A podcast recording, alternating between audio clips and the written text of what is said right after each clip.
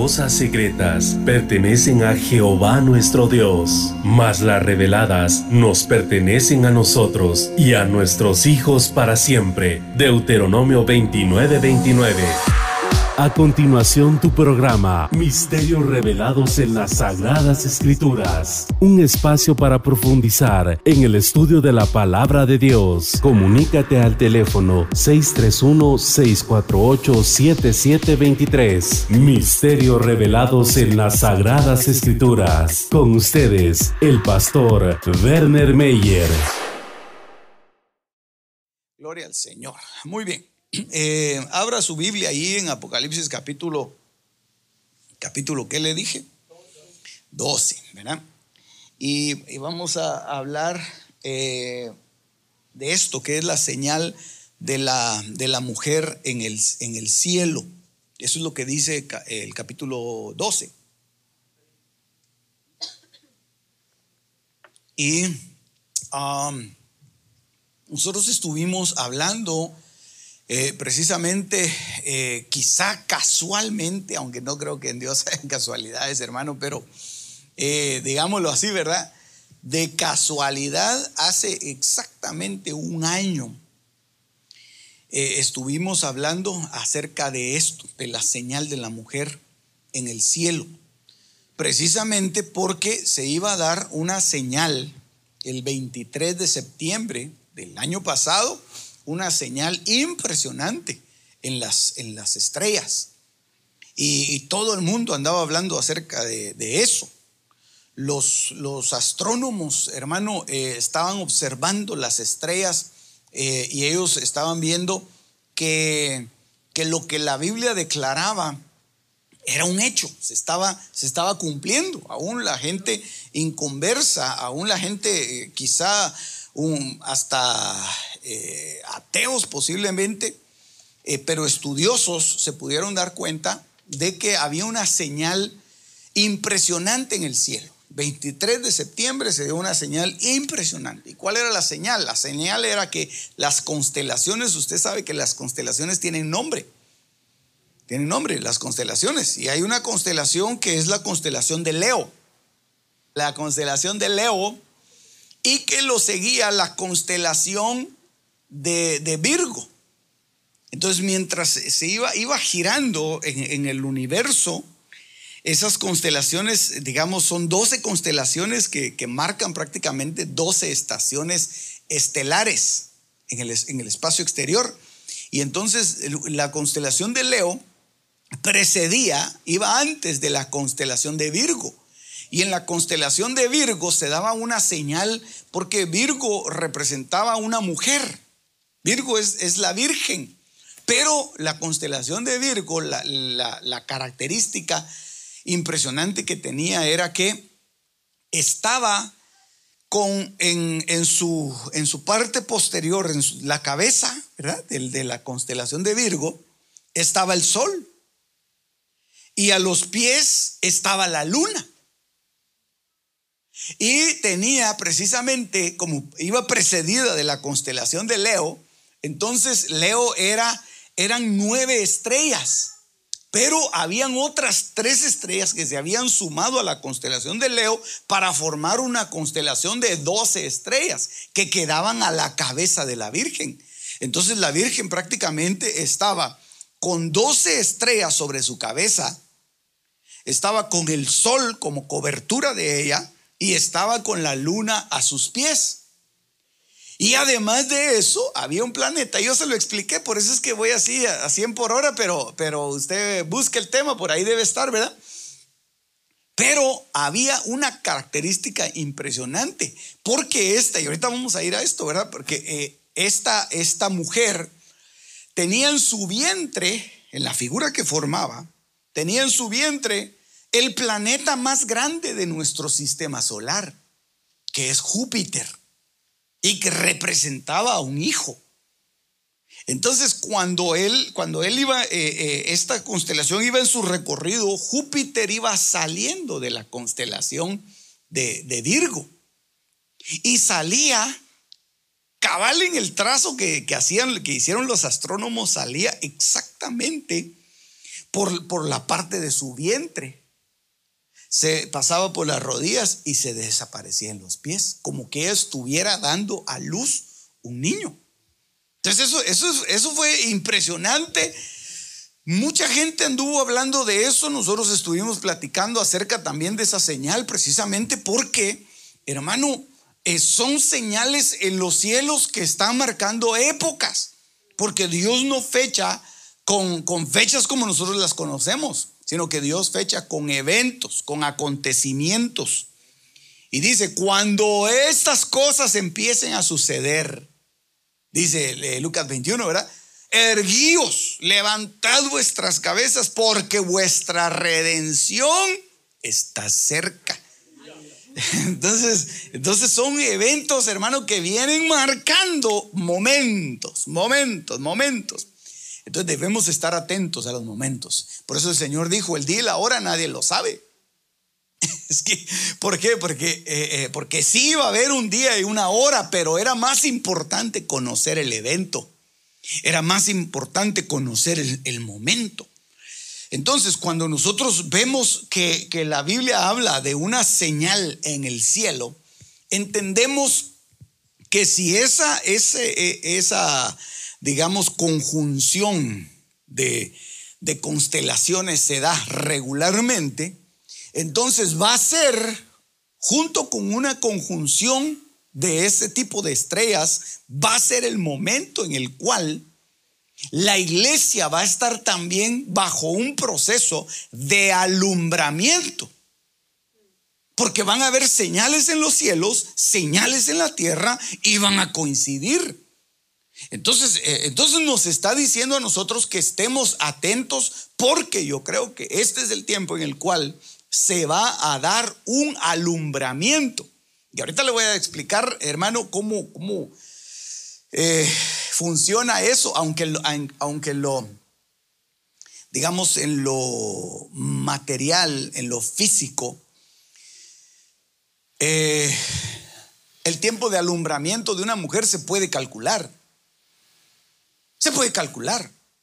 Digamos, los, ginecólogos dicen, oh, eh, hacen una, tabla y todo eso y dice, bueno, eh, usted va a dar a luz más o menos en tal, en tal fecha. Y generalmente eso, eso es así, se cumple. Pero hay alumbramientos que se dan un poco antes y alumbramientos que se dan un poco después. Entonces, el día exacto no lo pueden decir a menos de que sea por el tratamiento de una cesárea. ¿Sí me doy a entender? A menos de que sea ya una fecha establecida, venga tal día, ese día le vamos a practicar la cesárea y se hace la cesárea. Pero eso, eso se lo explico, hermano, no, no, eh, digamos para que eh, eso, eso que yo le estoy explicando ahorita, debe a nosotros iluminarnos acerca de la forma en que esta mujer va a dar a luz. Ahí se lo voy a explicar. Espérenme un ratito. Ahorita tengo amontonadas así las ideas en la cabeza. Mire, ves. ok, leamos entonces qué, qué, pasa con, con este, eh, con este evento. Apocalipsis capítulo 12, verso 1, dice, y una gran señal apareció en el cielo. Una mujer vestida del sol, con la luna debajo de sus pies y una corona de doce estrellas sobre su cabeza.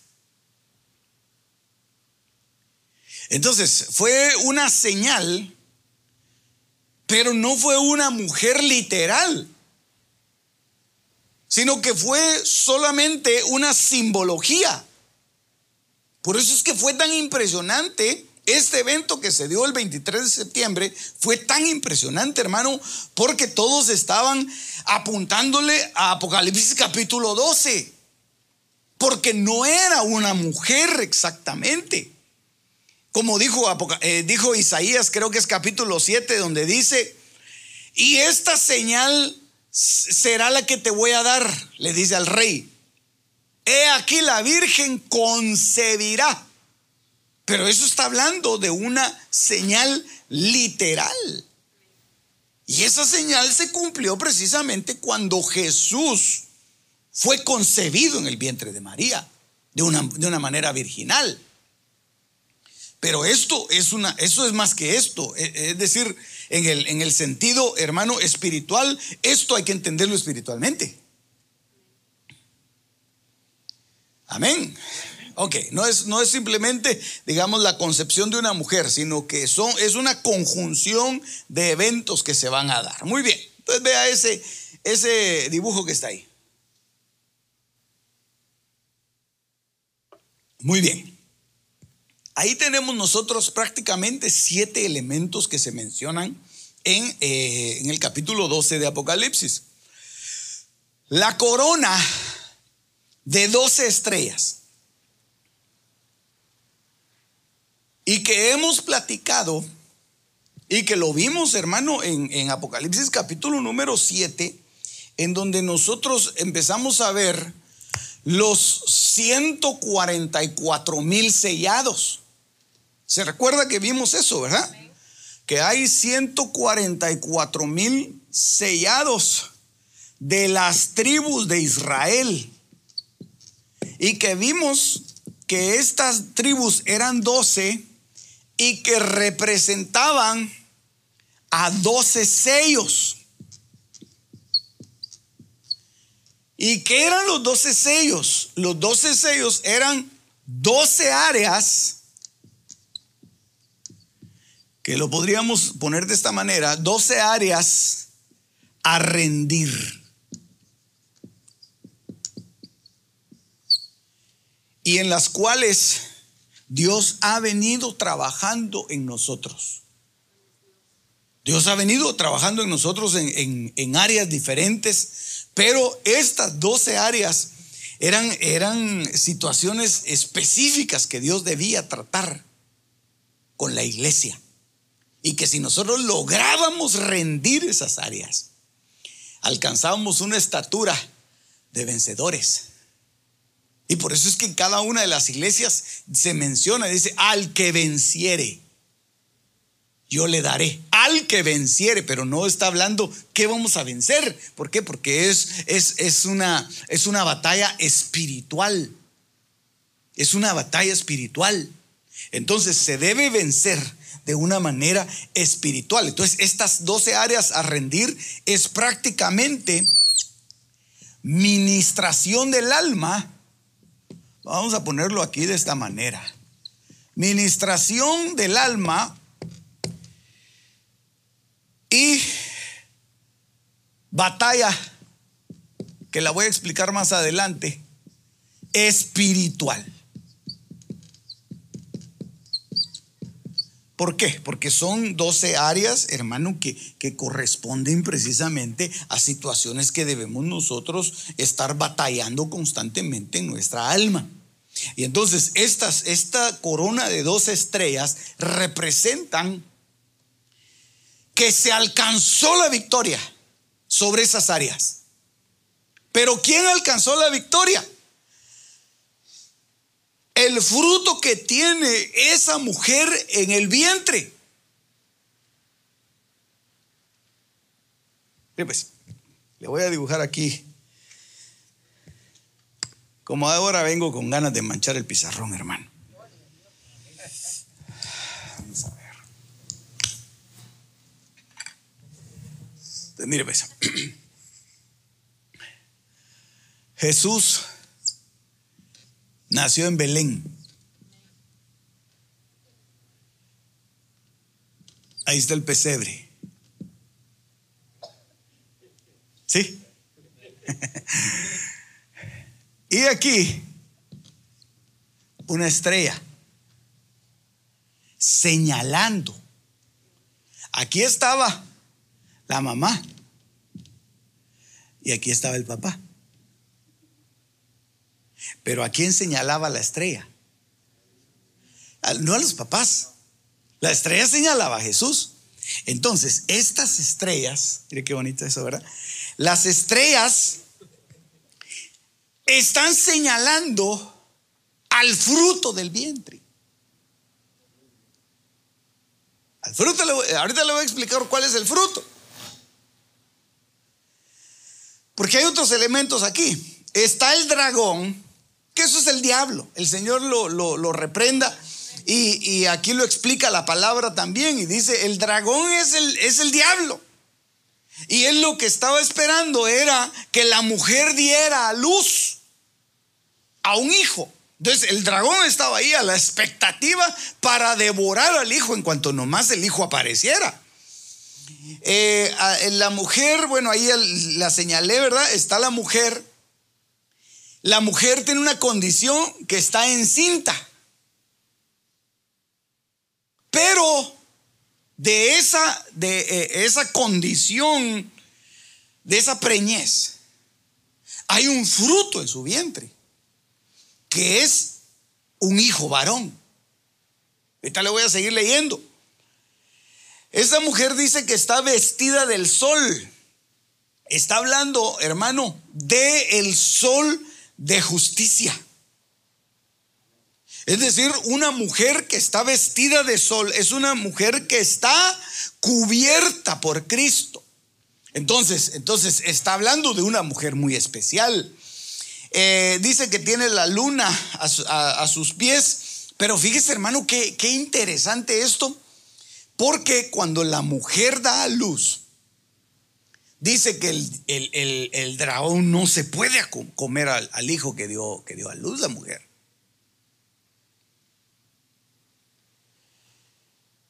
Y aquí es donde, donde yo le voy a pedir mucho su, atención porque, porque la mujer viene representando.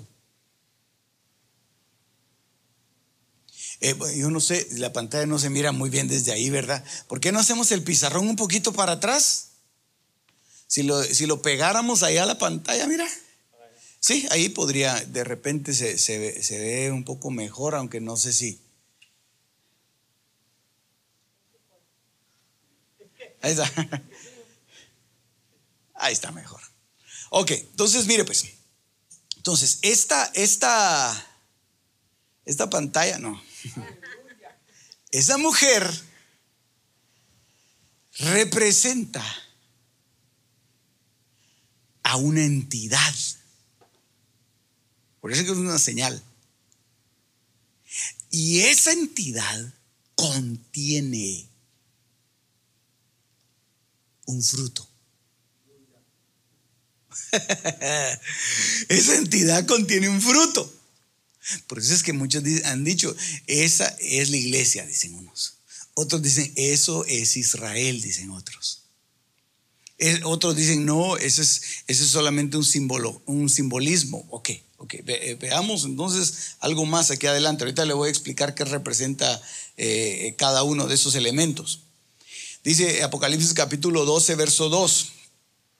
Estando embarazada, clamaba, dice aquí, con dolores de parto y angustia por dar a luz.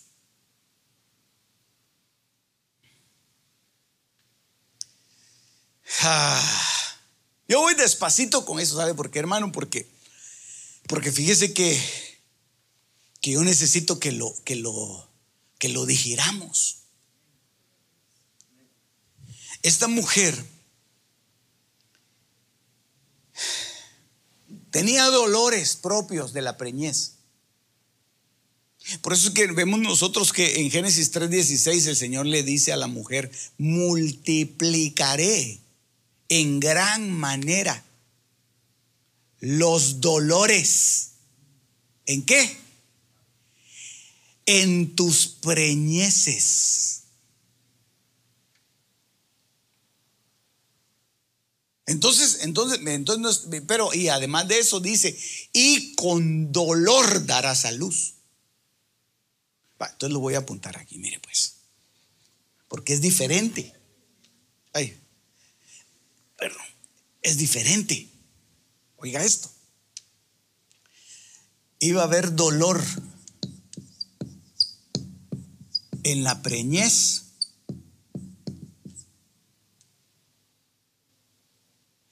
E iba a haber dolor. Perfecto, en el parto. si, si, si no está muy de acuerdo, lea Génesis 3.16. Y entonces, y entonces eh, ahí, va, ahí va a encontrar que dice que hay dolores en la preñez y hay dolores en el parto. Ahora mi pregunta sería, ¿cuál de estos dolores es más fuerte? El parto, hermano. Estos son dolores que ya las mujeres quisieran que los hombres lo sufrieran en lugar de ellas, ¿verdad? sí dice, ¿verdad? Son dolores, hermano, eh, dolores muy fuertes. Y, como dice ahí, eh, Génesis dice, multiplicaré los dolores en tus preñeces. Y con dolor dará, entonces con un dolor extremo vas a, vas a parir. Pero van a haber unos pequeños dolores en tu preñez. Esos van a ser pequeños quizá algunas molestias, eh, yo no sé, ¿verdad? ¿Cómo se sentirá una mujer? Una molestia, una náusea, una incomodidad, eh, de repente eh, un, un deseo nocturno, ¿verdad? Por antojos o qué sé yo, cualquier cosa, hermano, pero el asunto es que son dolores pequeños. Son dolores pequeños. Entonces, esa mujer, esa mujer que nosotros veíamos ahí, va a tener dolores en la preñez y dolor en el parto.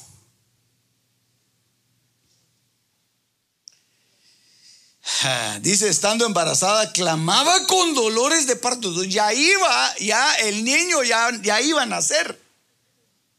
Pero todavía no era el dolor del parto.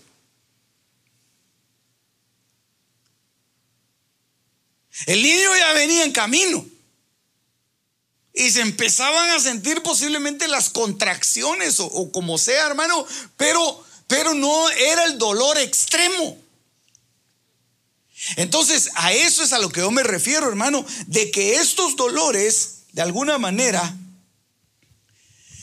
todos las vamos a pasar, estos. Pero estos, solo aquellos que se queden a la gran tribulación. Dolores de parto. Ok, vamos aquí.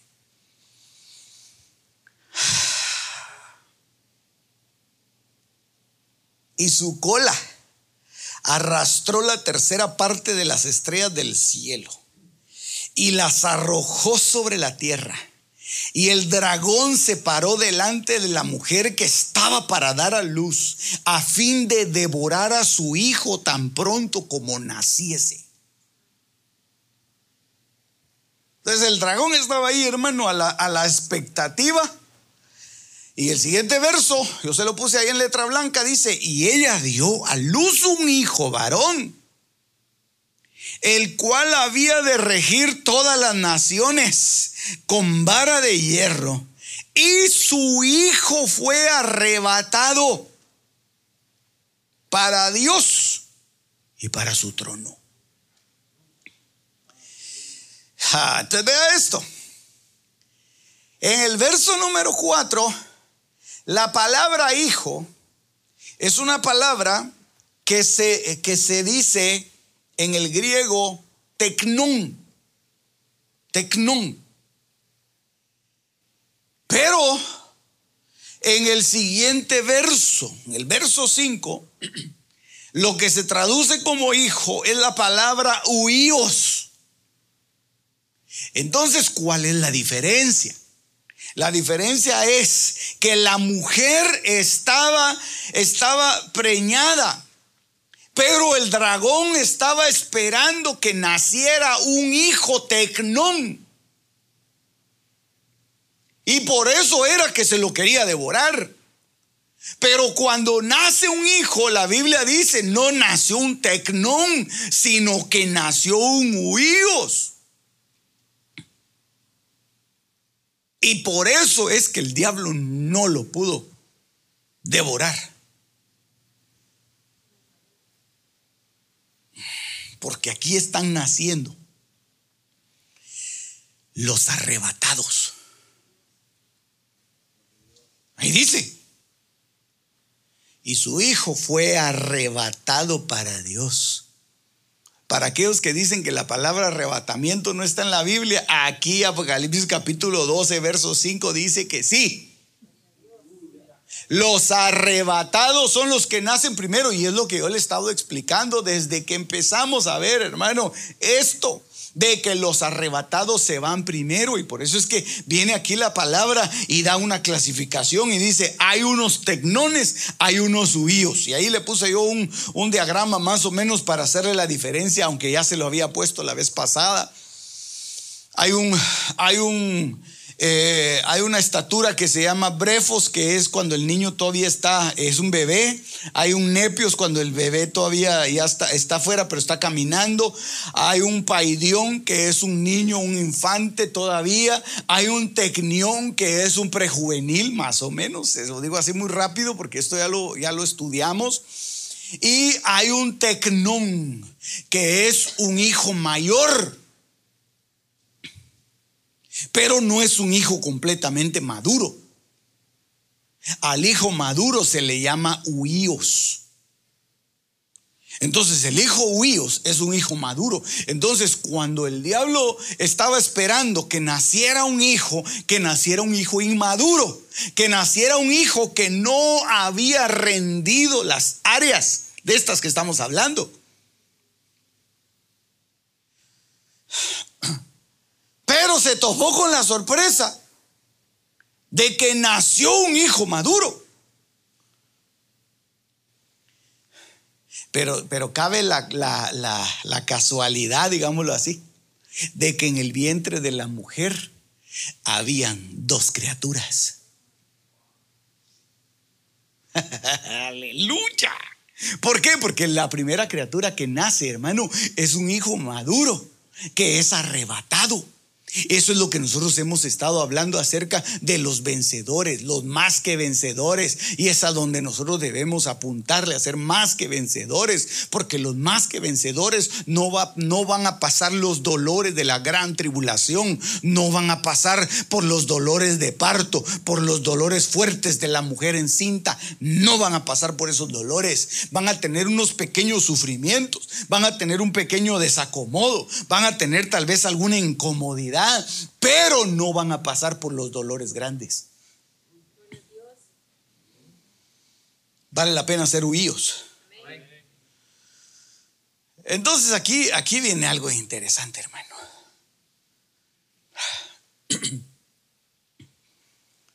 ¿Por qué? Porque cuando el, cuando el, el dragón llega, la mujer ya había dado a luz. Hermano, mire, pues, mire, cuando, cuando el diablo se asoma, cuando el dragón se asoma, la mujer ya había nacido el hijo, pero sin trabajo de parto. Ahí es donde la cosa se complica, ¿verdad? Ay, hermano, pero ¿y eso? ¿Y eso cómo es? Esperen un ratito, espérenme, espérenme. Porque hay un parto antes del alumbramiento. Oiga esto. Primero le voy a leer la figura que está en Éxodo capítulo 1, verso 19. Eh, la Biblia, la Biblia es maravillosa, hermana. La Biblia es hermosa. Y entonces, oiga cómo dice Éxodo capítulo 1, verso 19. Y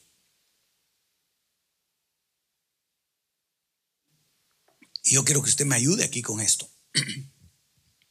Y las parteras, yo le puse ahí los números de Strongs porque le quiero hacer un análisis de esto. Las parteras respondieron a Faraón, porque las mujeres hebreas no son como las egipcias, porque son robustas y paren antes que la partera venga a ellas. Entonces, entonces lo, que, lo, que, lo que ellas estaban viviendo era prácticamente lo que Dios estaba tipificando en Apocalipsis capítulo número 12. Solo que aquí en Éxodo capítulo 1 les pasaba lo mismo, solo que en figura, hermano, para nosotros ahora en este tiempo. ¿Por qué? Porque dice, dice la Biblia que, eh, y, si nosotros lo escenificamos, este, este pasaje, eh, el, faraón había dado la orden de que mataran a todos los niños. Y entonces llamó a las parteras y, les dio la instrucción y les dijo, ustedes cuando vean que, que una mujer hebrea va a dar a luz, estén atentas. Si es un hijo varón, lo matan. Eso fue lo que el diablo quiso hacer en, en Apocalipsis 12 quería ver al hijo varón para matarlo.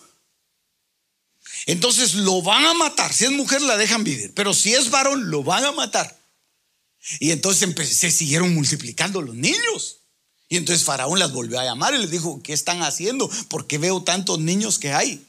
Porque las mujeres hebreas son milagrosas.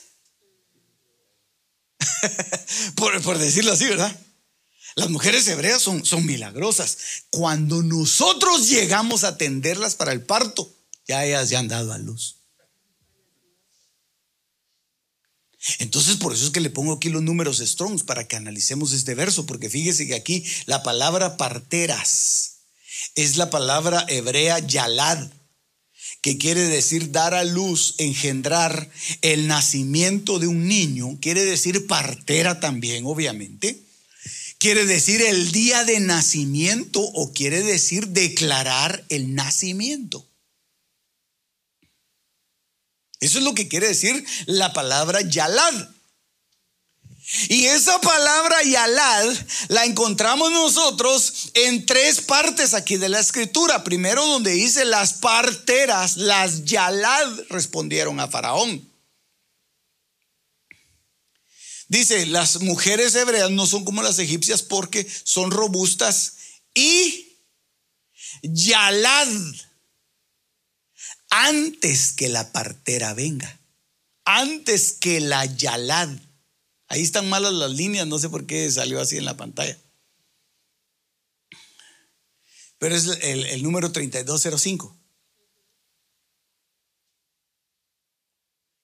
Entonces, aquí, les, aquí estaba, aquí nos está dando una clave a nosotros, hermano. Oiga esto. Oiga esto, mire, esto está poderoso. Dice, Respondieron a Faraón, las mujeres hebreas no son como las egipcias porque son robustas y el nacimiento del niño, porque aquí dice así, el nacimiento del niño, este, Yalal, es antes que se dé el parto antes que se dé a luz.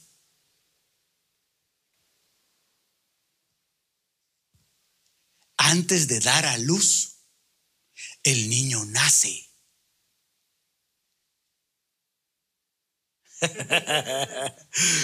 mire pues, mire, mire, mire, mire. Eso, eso posiblemente, uno dice, quizá en en el pueblo hebreo no funcionaba de esa manera. Pero eso es lo que, lo que nos está dejando declarado el Señor en esta parte de la Escritura. Porque vea este, este otro verso. Isaías capítulo 66, verso 7. Se vuelve a utilizar la misma palabra yalad. Dice Isaías 66, 7, antes que estuviese de parto, parió. Antes que le viniesen los dolores, parió un hijo. Entonces, ¿sabe cómo que hubiera sido?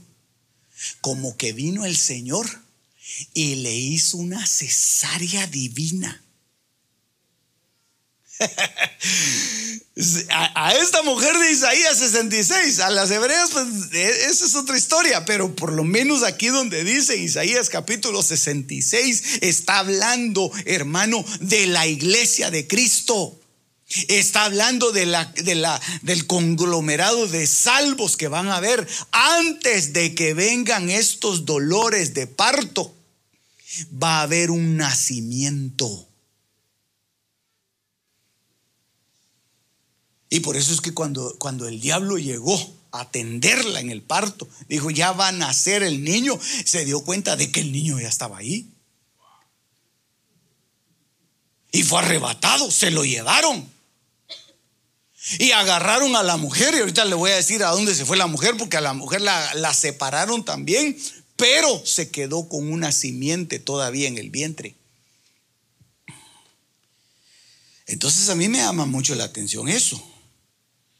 Porque, porque cuando se da el nacimiento de Jesús fue algo, fue algo similar, hermano. Aconteció que estando ellos ahí se cumplieron los días en que había de parir. Y parió a su hijo primogénito y lo envolvió en pañales y ya se fue la señal. Ah, regresó. Lo envolvió en pañales y le acostó en el pesebre porque no había lugar para ellos en el mesón. Entonces, hermano, Mire, hay un misterio muy grande en el, en el parto. Sobre todo en el, en el parto que estamos hablando nosotros de la mujer de Apocalipsis capítulo 12. Porque cuando ella empieza a sentir las molestias de que ya va a dar a luz, de que ya va a dar a luz, y entonces se da cuenta que un hijo nace un hijo maduro, un hijo hijos, y ese hijo es arrebatado, pero ella se queda todavía con dolores fuertes de parto, porque tiene que dar a luz a la simiente que se va a quedar en la tribulación. Y esos nacen en el desierto. ¿Por qué? Porque dice Isaías 66, 8, ¿quién oyó cosa semejante. ¿Quién vio tal cosa? Dará luz la tierra en un día, nacerá una nación de una vez, pues en cuanto Sión estuvo de parto, dio a luz sus hijos. Pero ya habíamos visto nosotros en el verso 7, en el verso anterior, de que había dado a luz. Yo no sé si me está siguiendo en este pensamiento, hermano. Ya había dado a luz.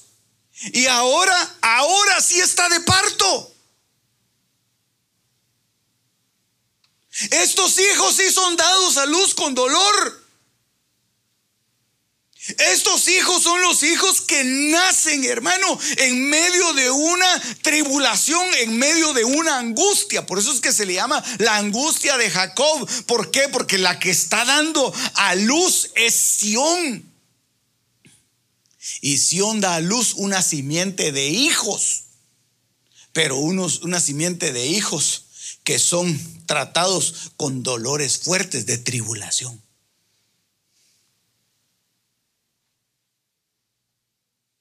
Por eso es que esa mujer que nosotros vemos en Apocalipsis capítulo 12, esa mujer representa a todas las estirpes de, de salvos que han habido pero que de esas estirpes va a salir un grupo que es llamado los más que vencedores. Esos son arrebatados al trono de Dios, pero los demás, los demás se van a quedar, hermano.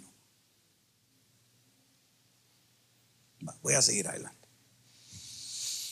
Y fueron dadas a la mujer dos alas de grande águila para que de la presencia de la serpiente volase al desierto, a su lugar donde es sustentada por un tiempo y tiempos y la mitad de un tiempo. Eso habla, un tiempo habla de uno, tiempos habla de dos y medio tiempo habla de la mitad. Y eso equivale a tres años y medio, o sea que 1260 días. Entonces, por eso era que yo le había hecho la, línea de tiempo, en donde aquellos que son arrebatados se van antes de la tribulación.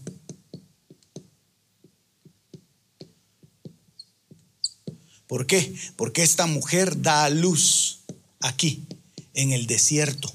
¿Por qué el desierto? Porque esta es la gran tribulación. Y entonces, ¿qué es lo que hace la, serpiente? Se va a hacer guerra contra aquellos, no contra estos que se fueron aquí, porque aquí hay un grupo y se me olvidó dibujarlo, pero estos en la pretribulación, estos son arrebatados.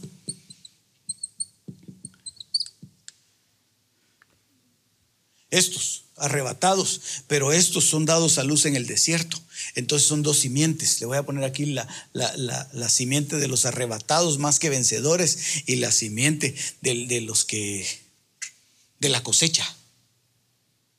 Dentro de esa cosecha está el rebusco. ¿Se recuerda que hemos hablado de eso?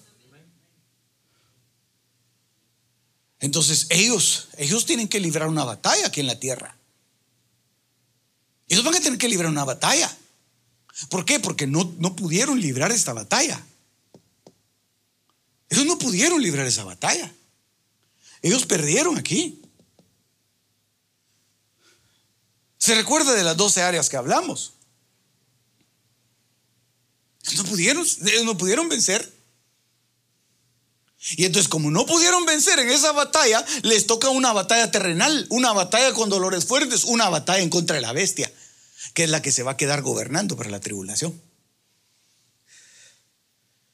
Ahora sí ya nos estamos entendiendo un poquito mejor, ¿verdad? Vaya. Apocalipsis 12, 17. Entonces el dragón se enfureció contra la mujer y se fue a hacer guerra contra los restantes de su descendencia.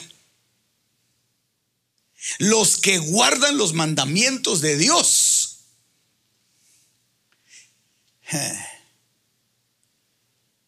Y eso que yo le puse ahí entre paréntesis, esa es, cosecha propia. Eso no está en la, traducción de la, de la escritura. Pero ¿sabe por qué se lo puse yo? Porque ahí se ve que son, por lo menos son dos simientes. Una, que es los que guardan el mandamiento de Dios. Entonces ahí está hablando de los israelitas, de los judíos. Y los otros, los que tienen el testimonio de Jesús. Entonces ahorita no me daría tiempo para ponerle los grupos que hay ahí, porque ahí hay israelitas que recibieron al Señor pero se quedaron, pero ahí también hay israelitas que en ese momento ellos son avisados. ¿Por qué? Porque, eh, porque de la batalla que se da en, este, en ese ínterin, hermano, se levantan dos testigos. Y vienen potestades a la tierra, y vienen ángeles a la tierra, y vienen, y vienen ministros a la tierra para preparar la cosecha que se ha quedado. Le voy a poner aquí la cosecha que se quedó. Estos, los que son dados a luz en el desierto, es la cosecha. El trigo que se acumula en graneros Ay, Señor Jesús.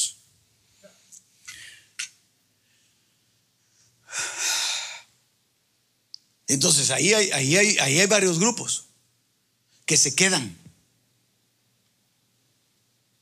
Sigo adelante, porque si no, no me va a dar tiempo. Entonces, dentro de las tres batallas ya le mencioné una, que es la que, la que nosotros debemos de, librar en este tiempo. Romanos 8:37 dice, antes en todas estas cosas somos más que vencedores por medio de aquel que nos amó. Esta es una batalla espiritual. Los que ganan esta batalla espiritual, ¿qué les pasa? Son arrebatados. Los más que vencedores aleluya, los más que vencedores. Antes en todo, y en, una de las primeras clases que estuvimos viendo aquí, hermano, el, libro de Apocalipsis, cuando vimos las, las, eh, las, siete iglesias, yo le puse cada una de las áreas que, que habían que ser vencedores.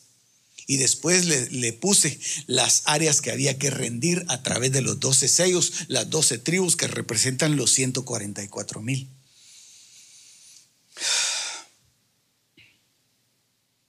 Bendito el nombre del Señor, hermano. Es que, es que esto, esto ya son eventos paralelos en la clase pasada vimos, hermano, cómo, los dos testigos, eh, cómo los dos testigos profetizaban, cómo eh, confrontaban a la gente, cómo hacían milagros, cómo les caía mal a la gente hasta que la bestia los mató. Eso se da en el periodo tribulacionario, pero en el periodo tribulacionario están los hijos del desierto también ahí.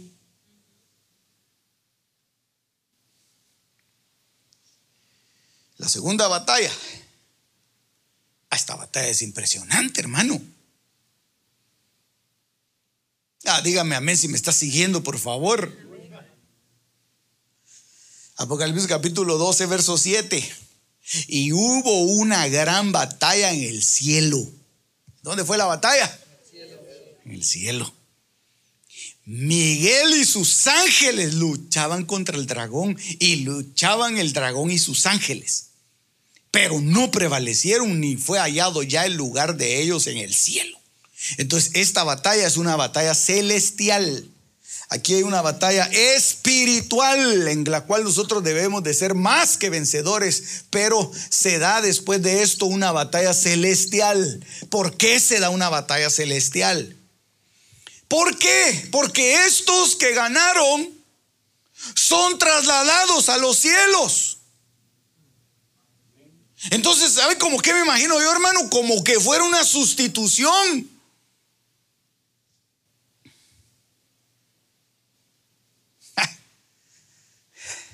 Pastor, ¿sustitución de qué, pastor? Quitaron a los malos, a los feos Dice aquí, dice aquí, hermano, la batalla fue una gran batalla en el cielo. ¿Por qué? ¿Sabe cómo qué? Como que cuando, cuando estos son arrebatados, entonces vienen Miguel y sus ángeles y dicen, bueno, ahí vienen los arrebatados, los más que vencedores. Hagámosles lugar en el cielo, porque estos se van a convertir en moradores de los cielos. Y entonces sale el dragón, empieza a pelear, salen los ángeles y, las estrellas empiezan a caer del cielo. ¿Por qué, hermano? Por, y dice, ya no se halló lugar para ellos. Claro que no, porque va a estar ocupado por los más que vencedores. Ya no se haya lugar para ellos. ellos los tiran a la tierra. Por eso es que la época que viene a la tierra, la gente dice, ah, no, yo la gran tribulación, un mi búnker me voy a conseguir. Ah, ahí lo voy a traer el diablo, hermano. Ahí lo va a ir a traer el diablo. Ay, no, hermano, yo, yo me voy a convertir, yo me voy a comprar una, una lanchita de vela para vivir en el mar, dice, ¿verdad? Y ahí me voy a ir yo, y ahí no me va a encontrar nadie. Una isla ahí solitaria. No, no, no, no, no, no. Ah, de ahí el diablo lo va a ir a traer porque esta batalla, hermano, los ángeles caídos, el dragón, el diablo, mire, esos, esos vienen de arriba. vienen en picada porque Miguel los echa para abajo. Pero del fondo de la tierra surge la bestia y se juntan en la tierra. La bestia sale del fondo de la tierra si se juntan con el diablo, hermano, y entonces empiezan a hacer destrozos sobre la tierra. Eso lo vamos a ver más adelante. Ya no se encuentra el lugar, dice, ya, ya no fue hallado ya el lugar de ellos en el cielo. Los desalojaron, fue una limpieza celestial. Los limpian. Y entonces ya se quedan ahí los, los, los nicones, los más, más que vencedores. Apocalipsis 12, 11. Y esa es la otra batalla. ¿Por qué? Porque cuando ellos bajan, cuando ellos bajan, cuando ellos caen de los cielos, entonces vienen a la tierra. Y entonces la otra batalla es una batalla terrenal.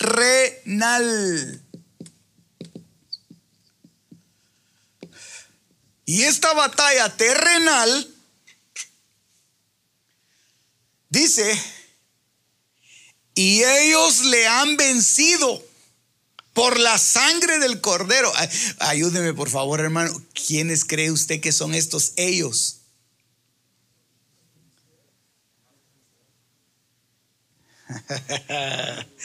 Ellos le han, vale, le voy a leer todo el verso para darle otra oportunidad, ¿verdad? Porque la primera respuesta sonó la chicharra.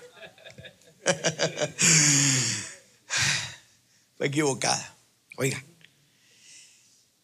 ellos le han vencido por la sangre del cordero y por la palabra de su testimonio y no han amado sus vidas hasta la muerte.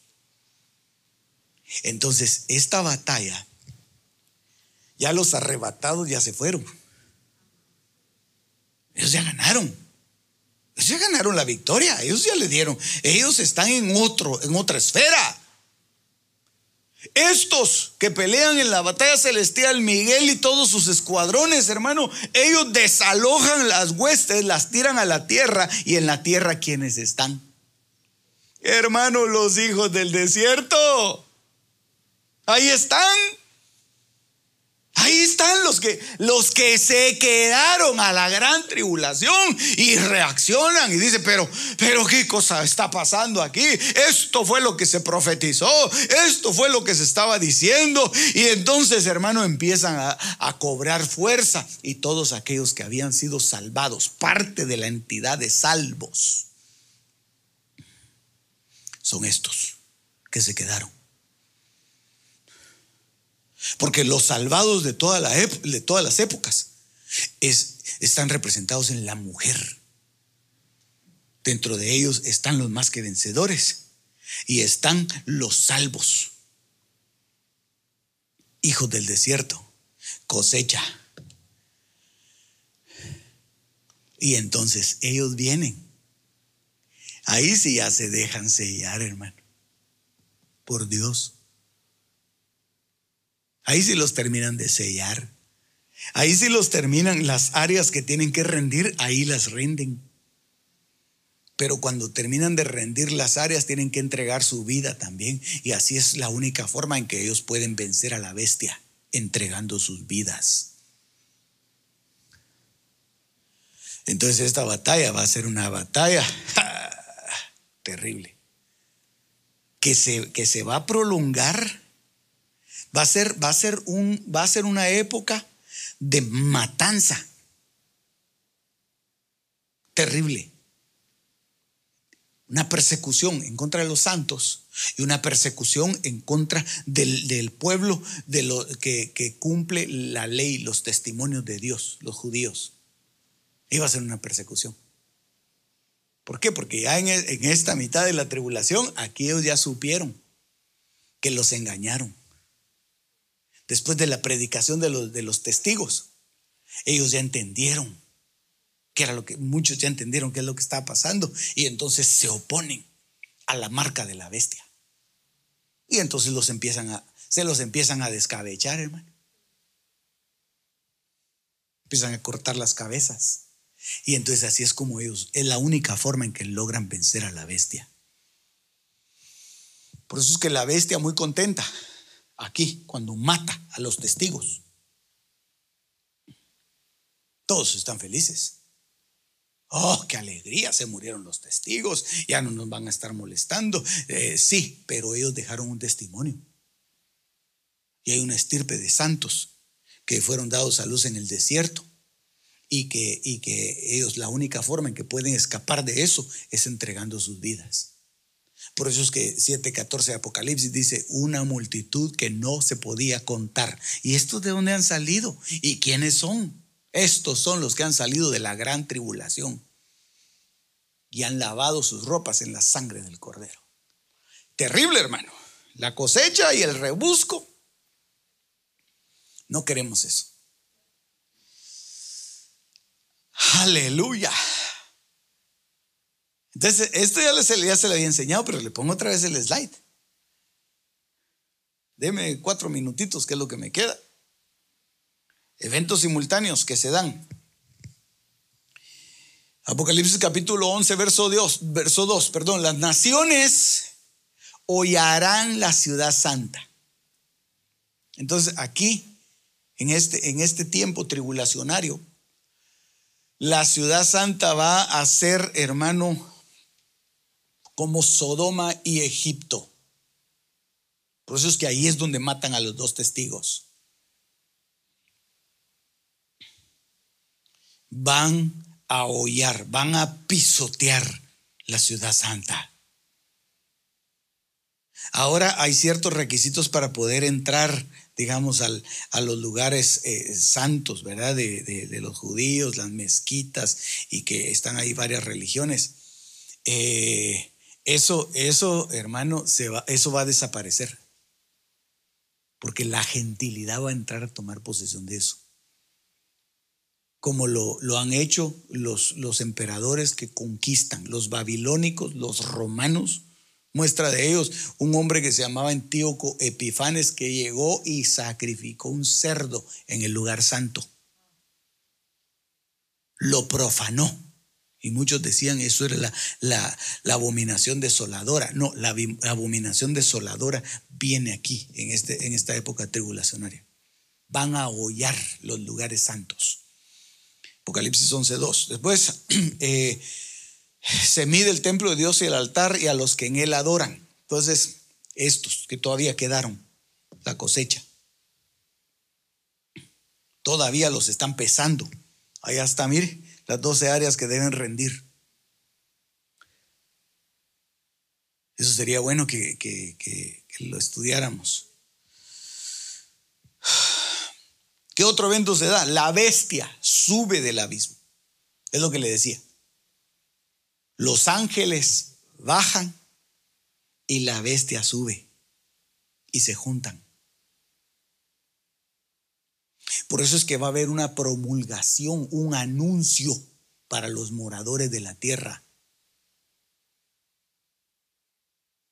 Va a haber un anuncio para los moradores de la tierra, donde Dios va a enviar. Es que mire, Dios es tan misericordioso, hermano, que a pesar de que aquí ya no, ya no hay salvación, en, este, en esta época ya no hay salvación, Dios siempre prepara un remanente para cuidar a su pueblo. Hermano, en la época de los jueces, Dios les levantaba al pueblo a pesar de la, de, la, terquedad de su corazón. Dios les levantaba caudillos, Dios les levantaba jueces que los guiaban, que los libraban, que los, que los protegían de, sus enemigos. Entonces, así va a ser Dios ahí con los suyos. Como Dios cuidó al, al pródigo en la posilga así va a cuidar también de los, de los suyos ahí, aunque sean mal portados, hijos mal portados, hijos del desierto, pero Dios los va a cuidar.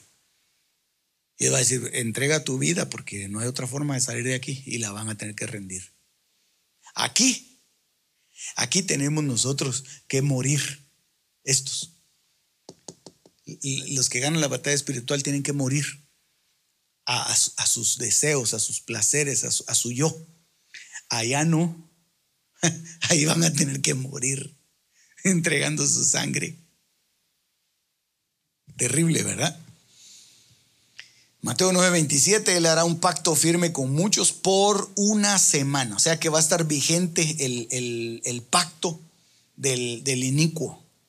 Y la mujer es sustentada, eso ya se lo expliqué, es sustentada en el desierto será revelado el hombre, ahí se revela el hombre de pecado, el hijo de perdición.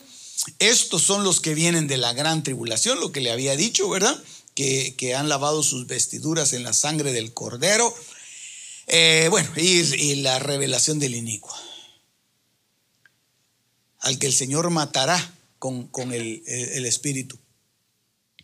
Entonces, esto, esto es, es una época terrible. Al final de esto, todos esos elementos Dios los va a ir eh, destruyendo. Dios los va a ir juzgando. Por eso es que vimos, vimos la vez pasada los siete juicios que Dios hace. ¿Sí se recuerda? Hay un juicio para cada creación.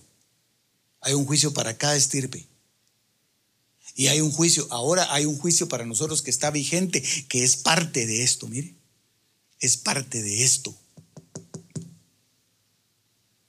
de las áreas que debemos de rendir, de las estrellas. Por eso es que José tuvo aquel sueño. Dijo, oh, yo, yo veía en mi sueño once estrellas, decía él.